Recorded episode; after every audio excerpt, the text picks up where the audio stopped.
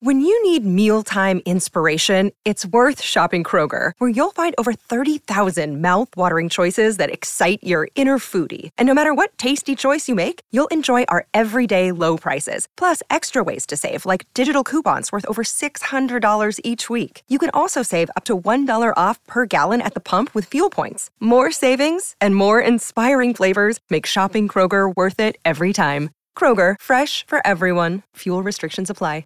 Another day is here, and you're ready for it. What to wear? Check. Breakfast, lunch, and dinner? Check. Planning for what's next and how to save for it? That's where Bank of America can help. For your financial to-dos, Bank of America has experts ready to help get you closer to your goals.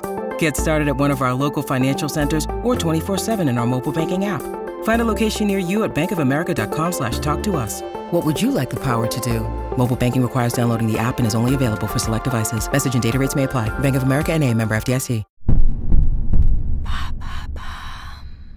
Quel est le film le plus rentable de tous les temps?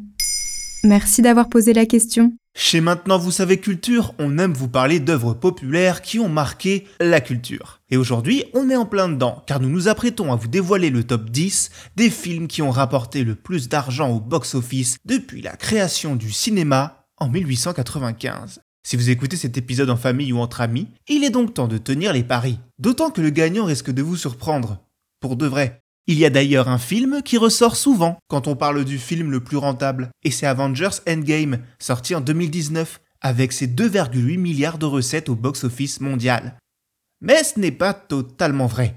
Pourtant, on l'a beaucoup entendu et le studio Marvel lui-même s'est gargarisé d'avoir décroché ce titre symbolique. Alors, que s'est-il passé? Scoop, le résultat d'une opération mathématique varie selon la méthode de calcul. Et la méthode Marvel, mais ce ne sont pas les seuls, est une astuce marketing qui se contente de compiler les recettes brutes de chiffres souvent non ajustés. Résultat, les films les plus récents sont favorisés. Dans le top 50 des plus gros succès au box-office calculés selon cette formule, ne vous étonnez pas de ne trouver que des films sortis après 2010, hormis 6 exceptions, comme Titanic, le chef-d'œuvre de James Cameron sorti en 97, ou Jurassic Park de 93. L'hégémonie du studio Disney, occupant quasiment la moitié de ce top, est d'ailleurs impressionnante. Mais pour cet épisode, nous nous sommes basés sur une méthode plus juste, prenant en compte le nombre de tickets vendus et surtout l'inflation. Car évidemment, en un siècle de cinéma, le prix d'un ticket n'a fait qu'augmenter. Sans même parler des différents formats 3D, IMAX ou 4DX, qui font souvent grimper le prix du billet et donc des recettes. Et alors, c'est quoi ce top 10 Voici d'abord les titres occupant le classement de la 10e à la 6e place. En dernier, Star Wars, épisode 7, Le réveil de la force.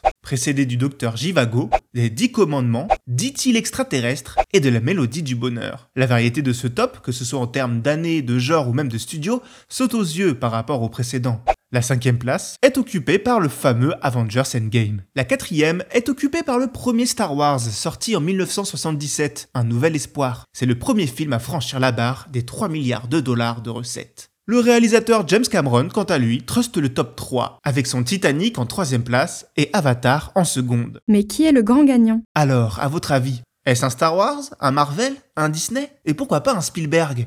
Eh bien, c'est rien de tout ça.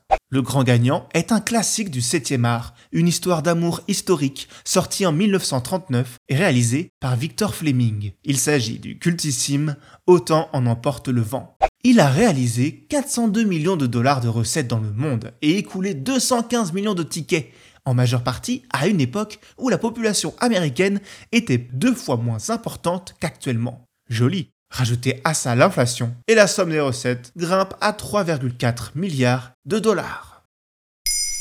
Maintenant, vous savez, un épisode écrit et réalisé par Jonathan Oppard. Ce podcast est disponible sur toutes les plateformes audio. Et si cet épisode vous a plu, n'hésitez pas à laisser des commentaires ou des étoiles sur vos applis de podcast préférés.